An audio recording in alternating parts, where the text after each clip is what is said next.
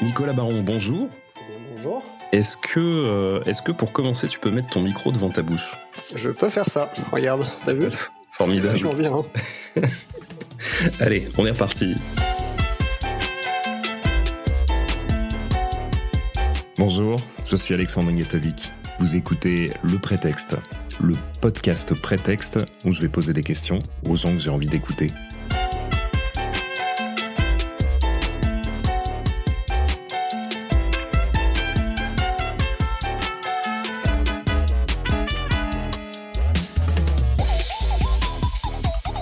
Nicolas Baron, bonjour. Bonjour. Euh, est-ce que tu peux te présenter euh, en une petite minute? Eh ben, je peux faire ça. Donc, je m'appelle Nicolas. Euh, je bosse dans la tech depuis 15 ans environ. J'ai 37 ans. J'ai deux enfants. Je suis marié. voilà. Et puis, ma dernière expérience, c'est d'être CTO de meilleurs agents. Ça fait 6 ans que j'y suis, que j'y passe du bon temps. Avant ça, ben, j'ai travaillé avec toi pendant deux ans chez Follow Analytics. Euh, et puis j'ai passé euh, des belles années euh, pour commencer chez, chez Octo Technologies, donc plutôt dans la prestation pour commencer et dans le conseil. Voilà. Parfait. Aujourd'hui, on se voit pour, pour un sujet qui nous intéresse tous les deux beaucoup, qui est la vie des CTO. Mais on va pas parler de tous les CTO, en fait, euh, on part sur une série de plusieurs épisodes. Et un peu euh, à la mode de Camille Fournier dans son livre euh, The Manager's Path, on va discuter des différentes étapes de la vie d'un CTO qui suit la croissance de son entreprise. Et aujourd'hui, plus particulièrement, on se voit pour discuter du CTO tout seul. Du coup, le CTO tout seul, c'est quoi sa première priorité dans la vie? Alors le CTO tout seul, donc pour commencer, je vais préciser que je n'ai jamais occupé ce poste au sens je n'ai jamais été rémunéré pour faire ce travail. Donc euh, ce que je te propose, c'est qu'on fasse deux choses. Je vais pouvoir te raconter une expérience personnelle de CTO de sa propre femme. Donc d'esclavage de CTO tout seul. On, pourra revenir sur cette notion qui peut des fois déborder un petit peu, en effet. Et puis des expériences que j'ai pu avoir également de plutôt d'accompagnement de start-up. J'ai fait ça notamment à un moment donné chez, chez Numa. Donc euh, plutôt des startups en incubation où la majorité du temps, il n'y a pas encore euh, les fonds ou la, croissance nécessaire pour, euh, pour avoir une vraie équipe tech. Donc souvent, c'est plutôt une personne qui occupe, euh, qui occupe ce rôle-là. Donc si ça te va, du coup, on peut prendre les deux exemples. Carrément. Parce que forcément, de mon, de mon expérience personnelle, je peux pas tout tirer puisque c'est pas un job à temps plein, c'est pas un job rémunéré, donc c'est quand même assez, assez particulier comme expérience. Mais du coup, je te propose qu'on fasse ça. Pour moi, en fait, la, enfin, la priorité, si pour, pour répondre à ta question, euh, j'ai envie, envie, de répondre par euh, un petit poncif déjà, c'est que ça dépend un peu des priorités de l'entreprise, mais généralement au départ, quand on est tout seul, ça veut dire qu'il y a plein de choses à construire. Donc euh, selon la nature évidemment de l'entreprise, ça peut, ça peut varier un peu, mais on va dire que la priorité première, ça va être de choisir une première base technique, parce que généralement on a déjà une première idée de ce qu'on veut faire, puis ensuite, surtout, il va falloir prendre ses dix petits doigts et puis il va falloir, euh, il va falloir beaucoup coder. Donc ça, ça va être, je pense, la majorité des cas. Euh, si je parle un petit peu de mon expérience personnelle, quand on fait des side projects ou qu'on va aider quelqu'un euh, qui va monter une entreprise, c'est évidemment la même chose qu'il faut faire. mais il y a aussi un rôle, on va dire, au départ qui s'approche presque de ce qu'on va faire dans le produit. C'est-à-dire que pour pas perdre du temps quand on est tout seul, il faut bien capter ce que le fondateur, la fondatrice de l'entreprise veut faire, ce que les autres, euh, les autres métiers éventuels de, de, de, de cette startup qui commence à se développer veulent faire, simplement pour éviter de perdre du temps et finalement capter le bon besoin et, bien y répondre euh, le plus vite possible. Euh, ça, fait, ça fait évidemment vraiment partie du, travail. Donc je dirais ça, ouais, c'est vraiment accompagner ça, mais c'est accompagner en faisant soi-même. On, le verra dans, dans, les épisodes suivants, ce qui va évidemment évoluer avec le rôle qui peut, qui peut évoluer. Euh, et franchement, ça, entre euh, je le fais part-time ou je le fais full-time, je pense que c'est à peu près la même chose au final, c'est cette notion euh, d'accompagnement. Il y a des cas particuliers où finalement l'entreprise a déjà des fonds mais a pas forcément envie de les allouer tout de suite au recrutement d'une équipe tech. Donc ça peut être nécessaire certaines fois d'avoir des compétences plutôt de, on va dire de supervision et de choix de, de boîtes de prestations avec lesquelles on va travailler. Donc en gros, on va externaliser et déléguer pour commencer la réalisation d'une première plateforme. Donc il y a deux modèles. Hein. Il y a des startups qui font ça sans, sans CTO même, où c'est directement, euh, par exemple, un profil euh, plutôt business ou un CEO qui vont, qui vont piloter le prestataire. Mais quand ils ont la chance d'avoir un CTO avec eux, c'est vrai que s'il a la possibilité d'être capable de choisir la bonne entreprise avec laquelle il veut travailler et du coup avoir plutôt un rôle de pilotage de ce projet-là. Euh, ça peut ça peut être euh, des compétences qui sont utiles aussi. je suppose que ça ça fonctionne aussi en mode hybride avec un CTO dans les murs qui va effectuer une partie du travail et déléguer une autre partie du travail. Si tu te retrouves dans ce genre de situation, quelle partie du travail tu vas chercher à déléguer et quelle partie tu vas chercher à garder euh, dans les murs? Bah ça, c'est une, très bonne question. Ça marche dans tous les cas, hein, qu'on embauche ou qu'on bosse avec des prestataires, mais en fait, le, sujet principal, c'est la confiance qu'on accorde euh, aux gens avec qui on travaille. À mon sens, le rôle quand même du CTO, c'est quand même d'être à un moment donné le garant des choix qui sont faits. Donc, les choix ils peuvent se faire de pair, par exemple avec euh, la société à laquelle on va déléguer une partie du développement. Quand je parle de choix, je parle notamment de choix techniques. Maintenant, il faut quand même que, enfin, le CTO il soit en maîtrise euh, de ses choix, qu'il les comprenne il n'est pas obligé de connaître toutes les briques et chaque détail, mais il faut qu'il soit capable de les appréhender, puisque bah en fait le sujet de la prestation, c'est qu'on ne sait pas jusqu'à quand ça va durer, et donc à un moment donné, il y a une reprise à faire euh, de compétences, d'internalisation, et donc c'est super important de, de, maîtriser tout ça. Euh, voilà, donc du coup, je dirais qu'à minima, voilà, être le garant des choix, ça me, ça me semble être, euh, ça me semble être le minimum. Après, dans le mode hybride que tu évoquais, forcément, bah, je pense qu'il y a un partage des responsabilités et du travail à faire. Idéalement, il y a aussi quand, quand je parle d'être garant, il y a aussi garant de la qualité de ce qui est produit. Alors il faut pas se faire de, enfin il faut pas trop trop fantasmer là-dessus non plus. C'est-à-dire que dans l'histoire d'une boîte, ça arrive souvent d'écrire quelque chose, une première version qui va emmener euh, l'entreprise jusqu'à un certain point. Et puis après, c'est possible qu'à un moment donné, on ait plus d'ambition, qu'on ait envie de faire autre chose et que potentiellement on se permette de réécrire tout ou partie de ce qui a été fait. Mais néanmoins, je pense que dès le départ, prendre des habitudes un peu de qualité et donc du coup garantir la qualité du travail qui est fait, ça semble être un bon réflexe pour un CTO au début. Et encore une fois, je pense que ça lui donne la bonne maîtrise de ce qui est produit, même s'il écrit pas tout lui-même et il produit pas tout lui-même. On est d'accord qu'un CTO, c'est pas juste un premier dev, du coup. C'est la personne qui doit être suffisamment lucide pour comprendre quelles compétences il est important de construire dans la société et quelles compétences il, est nécessaire d'aller chercher à l'extérieur pour faire levier ponctuellement. Quoi. Encore une fois, je pense qu'il y a autant d'histoires qu'il y a d'entreprises, mais si l'entreprise en a les moyens, la, la, en a les moyens, en effet, oui, il y, a, vraiment ce sujet d'être capable de se dire où est-ce que je suis fort, où est-ce que j'ai des, des blind spots, et du coup, comment est-ce que je dois compléter mes compétences pour, pour arriver à ce qu'on veut faire. Je pense qu'on fait des fois du mal au, à certains développeurs qui rejoignent des aventures très tôt en les appelant CTO trop tôt. Euh, en effet, ça n'est pas que du dev, même très tôt dans une entreprise. Il y a des sujets d'infra, il y a des sujets de, bah voilà, de disponibilité de la plateforme. Ça peut être, euh, enfin, on peut être un très très bon dev front euh, sans forcément avoir toutes les compétences sur la, sur la partie back-end ou inversement. Et je suis pas du tout en train de dire que le rôle du premier dev dans une boîte est pas super critique et super important à mon sens, il doit être rémunéré comme tel, il doit être remercié comme tel. Donc, notamment, voilà, il y, a, un vrai sujet de gratification. Après, ça ne veut pas dire forcément que euh, si à un moment donné il faut nommer un CTO, ça serait forcément la bonne personne pour le faire. Et je crois que dans beaucoup de cas, ça a pu planter des entreprises et aussi planter des gens qui finalement font ça trop tôt et se retrouvent pas dans une dans une zone de confort suffisante pour être capable de bien évoluer. Donc euh, ouais, ça, moi je serais quand même euh, vigilant à ça. Et euh, pour contredire, c'est exactement ce que je viens de dire. À l'inverse, des fois, ça peut révéler des gens aussi. C'est-à-dire même si on a une spécialité première sur par exemple du dev, on peut s'avérer suffisamment curieux, suffisamment compétent pour aller apprendre plein d'autres choses autour aller notamment faire de la prod. Hein, c'est quand même le sujet, le sujet qu'on oublie, euh, qu'on oublie souvent. Certes, il y a AWS, il y a Google, il y a tout un tas de plateformes qui facilitent les choses. Après, n'empêche, ben, un service qui tourne, euh, ça se monitore, ça se regarde, il faut gérer les déploiements. Enfin, il y a quand même plein d'autres choses que juste produire du code. Euh, donc, encore une fois, ça peut révéler des compétences et faire en sorte qu'il y ait des gens un peu multitâches qui soient capables de prendre, de prendre cette casquette pour un bout de temps pour l'entreprise. Voilà, donc bah, ça va, ça va varier sur bah, qui est la personne, quelle expérience elle a, et puis bah, des fois ça touche à des choses un peu plus profondes aussi, qui est euh,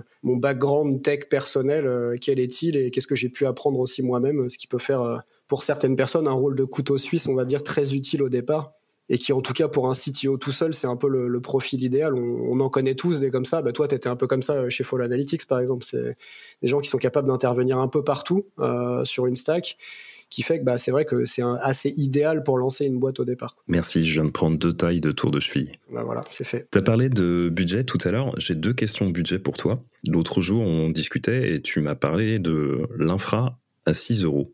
Du coup, comment on fait quand on a zéro fonds pour faire une petite infra à 6 balles bah, j'ai, redécouvert ça, euh, on en parlera probablement plus tard là si on fait d'autres épisodes, mais même dans une start-up, dans une entreprise plus grosse, on passe par des phases euh, plus ou moins faciles en termes de budget et de, de budget notamment qui est alloué à la tech. Donc euh, en tout cas, je trouve que ça crée des réflexes super intéressants d'avoir un budget contraint, et ça, quelle que soit la taille d'entreprise. Ça a plein d'effets bénéfiques, notamment le fait de consommer moins de ressources, euh, enfin voilà, le fait de réfléchir un petit peu de manière un peu plus, on va dire, euh, structurée et un peu plus des fois comme des ingénieurs en se disant, ok, si j'ai si j'ai des contraintes, finalement, quelle est la meilleure réponse à tout ça? Évidemment, bah, c'est super exacerbé dans une boîte au départ. Donc euh, là, je vais parler de mon cas personnel. L'infra à 6 euros, c'est l'infra pour pour l'entreprise de ma femme qui s'appelle Coloris. Sujet très simple, c'est-à-dire que elle a des compétences, on va dire, comme beaucoup de gens qui ont fait du marketing digital aujourd'hui, donc capable de créer avec des plateformes tierces un site web qui tient plutôt bien la route. Après, à un moment donné, elle se lance dans une activité où elle veut faire, euh, donc elle organise, euh, elle apprend à des jeunes enfants à coder sans écran. C'est ça, c'est ça le métier. Et donc le business model initial qui a, pivoté depuis, c'était de permettre à des parents d'inscrire leurs enfants à des ateliers euh, le samedi, le mercredi, etc. Donc avec des sujets classiques, euh, formulaire de réservation, le petit back-office pour être capable euh, de suivre qui est inscrit à quel atelier, gérer éventuellement les gens qui veulent euh, finalement ne pas venir, s'inscrire à une autre date, etc. Donc on va dire des use cases assez simples. Et puis bah, après la partie paiement en ligne, évidemment, puisque initialement c'était un petit chèque ou du liquide. Et puis bah, quand, on est, quand on est une startup, ça devient vite très très pénible à gérer. Donc le, formulaire de paiement en ligne avec la carte bleue, c'est assez pratique pour ça. Donc ça, on va dire que c'était le contexte assez simple. Et donc en fait, moi, je me suis retrouvé à faire quelque chose qui est assez rigolo, qui est de dire bon bah il n'y a pas de sous dans l'entreprise au départ. C'est certainement pas euh, le moment de se faire plaisir en choisissant euh, toutes les solutions les plus chères du marché. Donc regardons un peu ce qui se fait.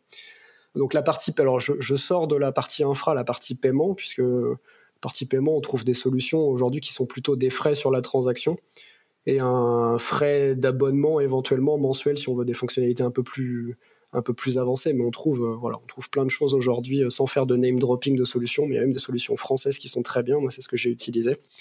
Euh, plutôt que de partir sur, sur Stripe, qui est généralement la boîte à laquelle on pense en premier quand on parle de paiement. voilà, et puis bah, donc elle, pour elle, en fait, le contexte c'était il fallait un hébergement, une toute petite base de données, mais c'est microscopique vu ce qu'on vu ce qu'on stocke comme, comme volume de données. Il faut une brique de paiement et puis il faut une brique pour envoyer des emails moi, je m'étais dit, si je peux utiliser un peu de service français, on va le faire. Donc, en fait, je vais, donner des noms. J'ai utilisé Payplug pour le paiement et j'ai utilisé MailJet pour l'envoi des emails. Franchement, à ces niveaux de prix, c'est gratuit ou quasiment gratuit. Bon, Payplug, évidemment, par contre, on se fait ponctionner une partie de la transaction, mais ça, c'est un modèle euh, sur le paiement assez classique.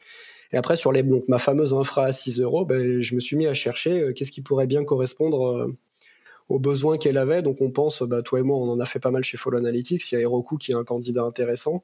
Euh, ben bon, moi, j'avais pris aussi mes habitudes euh, dans, dans, mon travail de la journée euh, avec GCP, donc j'ai plutôt creusé par là. Très honnêtement, je voulais pas m'emmerder avec de l'infra en tout cas, euh, j'irai vraiment du déploiement un peu complexe, etc. Donc j'ai vite penché pour App Engine. Euh, voilà. Et puis bah, après, en fait, le sujet de ce qui va coûter. Donc App Engine, il y a une version gratuite. La blague, c'est que au moment où je l'ai utilisé, c'était gratuit en Python 2, c'était pas gratuit en Python 3. voilà, je, passe les détails euh, techniques qu'il y a derrière. Donc finalement, j'avais écrit une partie de ce que je voulais faire en Python 3, et puis j'ai dû me faire la migration inverse, c'est-à-dire repasser en 2 pour que ça soit gratuit.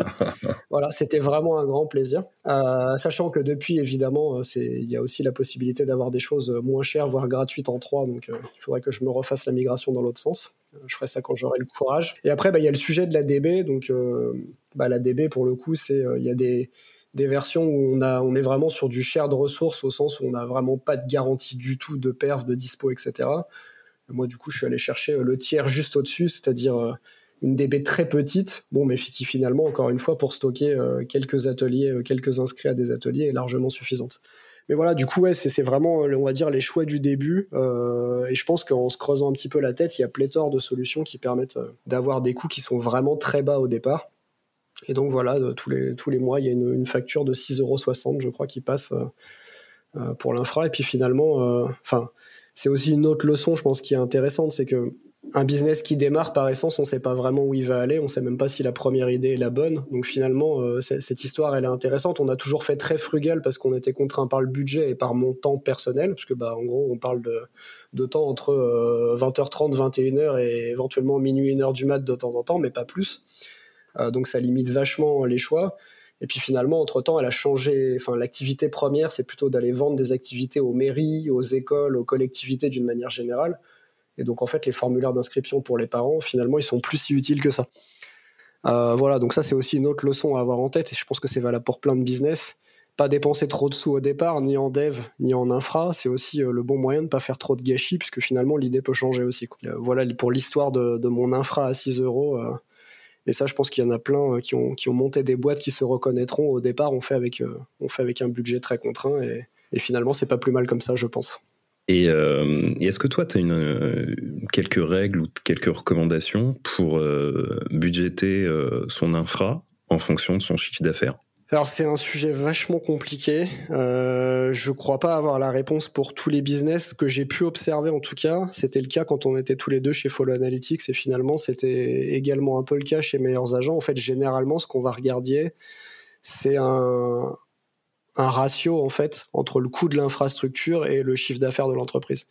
Alors dans le SaaS, il y a des métriques, je les ai plus exactement en tête, mais à l'époque, en tout cas, nous, euh, chez Follow, on regardait une métrique, on essayait de faire en sorte que ça dépasse pas 6 à 7% du chiffre d'affaires qui était généré. Cette métrique, elle est un peu compliquée parce que souvent, en fait, pour faire le service, entre le moment où on va vraiment rentrer le chiffre d'affaires et le moment où il faut le développer, il peut y avoir un lag. Et donc, c'est possible qu'à un instant T, en fait, le, coût de l'infra soit supérieur à ce ratio-là. Hmm. En tout cas, voilà, c'était des, des, ratios à regarder. Et ça, je pense que typiquement, dans le job du CTO, c'est vraiment une question à avoir avec le CEO, voire avec les investisseurs, puisqu'à un moment donné, il y a un business plan qui a été fait. Et normalement, dans le business plan, en tout cas, à partir du moment où on est sur un, une entreprise avec... Euh, un coût tech important et une, importance de la tech euh, assez fondamentale dans le business plan. Normalement, ces ratios-là, ils ont été modélisés pour, pour essayer d'estimer ça. Et finalement, dans les entreprises euh, comme Doctolib ou comme Meilleurs Agents, on va dire qui, au final, ont des activités B2C euh, et B2B, mais qui se rapprochent aussi d'un modèle SaaS dans la façon de générer les revenus. Finalement, c'est à peu près la même typologie de, de ratio qu'on va regarder. Euh, sachant qu'au bout d'un moment, en fait, le coût complet d'une infra, c'est euh, l'hébergement euh, classique auquel on pense, AWS, GCP, Azure, enfin voilà, ce, genre de plateforme, OVH par exemple, mais c'est aussi tous les services autour qu'on va aller brancher. donc quand on commence à rajouter finalement mon CRM c'est Salesforce et puis j'ai plusieurs millions de mails à envoyer, puis bah, dans votre cas par exemple j'ai plusieurs millions de SMS à envoyer, etc. et puis il me faut un outil de monitoring externe, etc. Enfin voilà, je passe, les détails. En fait, c'est bien ça qu'il faut avoir en tête quand on fait son budget et pas être focalisé uniquement sur le coût de l'hébergement, parce que quand on met les choses bout à bout, au final, euh, la deuxième partie et les services tiers, ça peut peser au moins pour autant sur euh, le, coût du service au global. Typiquement, chez, enfin, chez, Docto, chez Doctolib, le, coût des SMS, c'est un poste de dépense énorme à la tech. Je sais pas les chiffres en tête, mais euh, mais je pense que ça égale ou ça dépasse le coût de l'infra euh, applicative. Ouais, bah c'est pas, enfin c'est pas étonnant hein, pour le coup. Et donc ouais, c'est vraiment ça qu'il faut regarder. Et je sais que, alors là, on n'est plus dans le CTO à une personne, mais nous, je sais que l'exercice budgétaire, pour le coup, on le fait vraiment. Et moi, j'essaie d'impliquer aussi les équipes, euh, notamment engineering manager, sur, sur, sur cet exercice parce que je trouve qu'il est hyper formateur pour se rendre compte un peu euh, bah voilà de, où sont où sont finalement les grandes masses sur un budget. Et ça se prépare vachement à l'avance c'est aussi extrêmement compliqué parce que ça veut dire qu'il faut anticiper. Euh, donc est-ce que euh, ton ABAC c'est plutôt la croissance de ton trafic sur le B2C est-ce que c'est la croissance de ton nombre d'utilisateurs sur le B2B comment tu fais pour anticiper au mieux pour pour pas te retrouver coincé trois ou quatre mois après avec pas assez de budget pour faire ce que tu as à faire voilà donc c'est franchement, c'est hyper, c'est hyper périlleux, mais c'est aussi hyper intéressant pour bien se poser les questions de finalement de quoi on a besoin. Voilà, le trick étant évidemment de toujours garder un petit flottant quelque part, une ligne un peu floue euh, qui permet quand même d'avoir une petite poche si jamais on s'est trompé, on a oublié des choses. Ce qui la majorité du temps arrive quand même. Oui, on peut rarement penser à tout. On va discuter euh, d'autre chose maintenant. On va discuter d'un truc qui peut sembler un sujet absurde, mais je suis certain qu'il y a plus à dire qu'au premier regard. Euh, est-ce que, en tant que CTO tout seul, il est important d'avoir des rituels? J'ai envie de te répondre oui. Euh, après, encore une fois, je pense que la forme des rituels peut énormément varier. Là, moi, je vais mettre de côté mon expérience perso là du CTO tout seul sur un side project parce que c'est, enfin, le temps est tellement court que finalement c'est compliqué de ritualiser des choses. Mais à minima, s'il devait y en avoir qu'un seul, encore une fois, je reviens vraiment sur le euh, vu qu'on fait rapidement et sur un coin de table, bien s'assurer qu'on parle de la même chose et qu'on a compris la même chose. Et donc avoir au moins cette revue de tu me demandes un truc à l'arrache et on prend le 10 minutes ou le quart d'heure pour euh, revoir ce que tu m'as demandé, le reformuler et s'assurer qu'on est bien d'accord sur ce qu'on veut faire. Ça me paraît être le rituel euh, indispensable dans tous les cas, sinon bah, c'est potentiellement quelques heures de travail pour rien. Et puis une ambiance qui peut, qui peut vite se, se détériorer, parce qu'on n'est jamais ravi d'avoir fait un truc qui sert à rien. Euh, sur, euh, on va dire, sur une, une startup plus installée avec un CTO qui est à temps plein mais qui est tout seul. En fait, pour moi, le, sujet, enfin, le sujet d'un rituel, c'est, euh, c'est le sujet du fonctionnement d'une équipe et de, du rythme qu'on va mettre dans le fonctionnement d'équipe. Donc, quand je te répondais oui, je pense que c'est indispensable à toutes les tailles de boîte d'être capable de faire ça. Je pense que dans une startup qui démarre avec 3-4 personnes, on va dire qui occupent les fonctions clés de la boîte, Prenons un cas très simple, euh, un CEO, euh, quelqu'un qui fait marketing, quelqu'un qui fait les sales et puis euh, quelqu'un qui fait la tech. Le rituel du stand-up, par exemple, euh, de faire ça de manière peut-être peut-être daily, mais peut-être au moins deux, trois fois dans la semaine, histoire de bien synchroniser, de bien s'accorder sur tout, ça me paraît très bien. Tout comme on a souvent tendance à restreindre tout ce qui est Kanban et suivi, on va dire, d'un projet uniquement à la tech pendant que des fois pour une boîte au départ, quand on a des grands jalons à suivre, ça peut être intéressant aussi de voir euh, qui contribue à quoi, euh, où est-ce qu'on en est. Donc celui-là, je le dirais de manière indispensable. Euh, et puis finalement, je pense qu'il y en a un autre qui est tout aussi indispensable, qui tient à est-ce qu'on se, on prend le temps de regarder ce qu'on fait et d'essayer de chercher des sources d'amélioration, une rétrospective régulière. Voilà, ça paraît, ça paraît assez essentiel. D'ailleurs, je crois que quand l'entreprise grandit, même si on fait évidemment des rétros dans les équipes tech, des rétros dans d'autres équipes. Chez, chez Meilleurs Agents, on l'a fait régulièrement pour, euh, pour Codir ou pour le COMEX, se poser, essayer de voir euh, ce qui fonctionne, ce qui fonctionne pas, etc. Ça paraît assez essentiel. Donc ouais, je pense qu'il faut mettre ça en place euh, très rapidement et, la, forme peut varier. Quoi. Je te suis complètement là-dessus. En fait, il y, y, a un concept hyper important. Quand tu es CTO, que tu sois tout seul ou avec des devs, il faut pas oublier qu'il y a un truc qui existe qui s'appelle le concept de première équipe. Ta première équipe, en tant que CTO, c'est pas les devs ta première équipe, c'est les autres gens qui font partie du COMEX avec toi. C'est ton, ton CEO, ça va être ton CPO, euh, euh, ton, la personne qui s'occupe de la finance, etc. Tout ce que tu fais doit viser à fournir des choses, des jalons, débloquer des situations auprès de ta première équipe. Ouais, c'est très juste ce que tu dis, c'est très juste. Euh, c'est exactement ça et finalement on le voit encore plus quand on a passé un certain facteur d'échelle et que la boîte est devenue vraiment plus grosse, mm. où finalement on passe plus de temps, presque plus de temps avec... Euh, cette fameuse première équipe que tu nommes en dehors des équipes tech, simplement parce qu'au bout d'un moment, tu as délégué beaucoup de choses et que le sujet, c'est vraiment un sujet de euh, on se passe les bons messages au bon moment. Évidemment, il y a plein de choses à faire euh, également dans l'équipe tech, mais c'est le, le, rôle, il est aussi là. Et en fait, on le voit au départ quand il n'y a pas encore d'équipe euh, également, puisque naturellement, une startup qui démarre, euh, généralement, on est tous sur le même bench.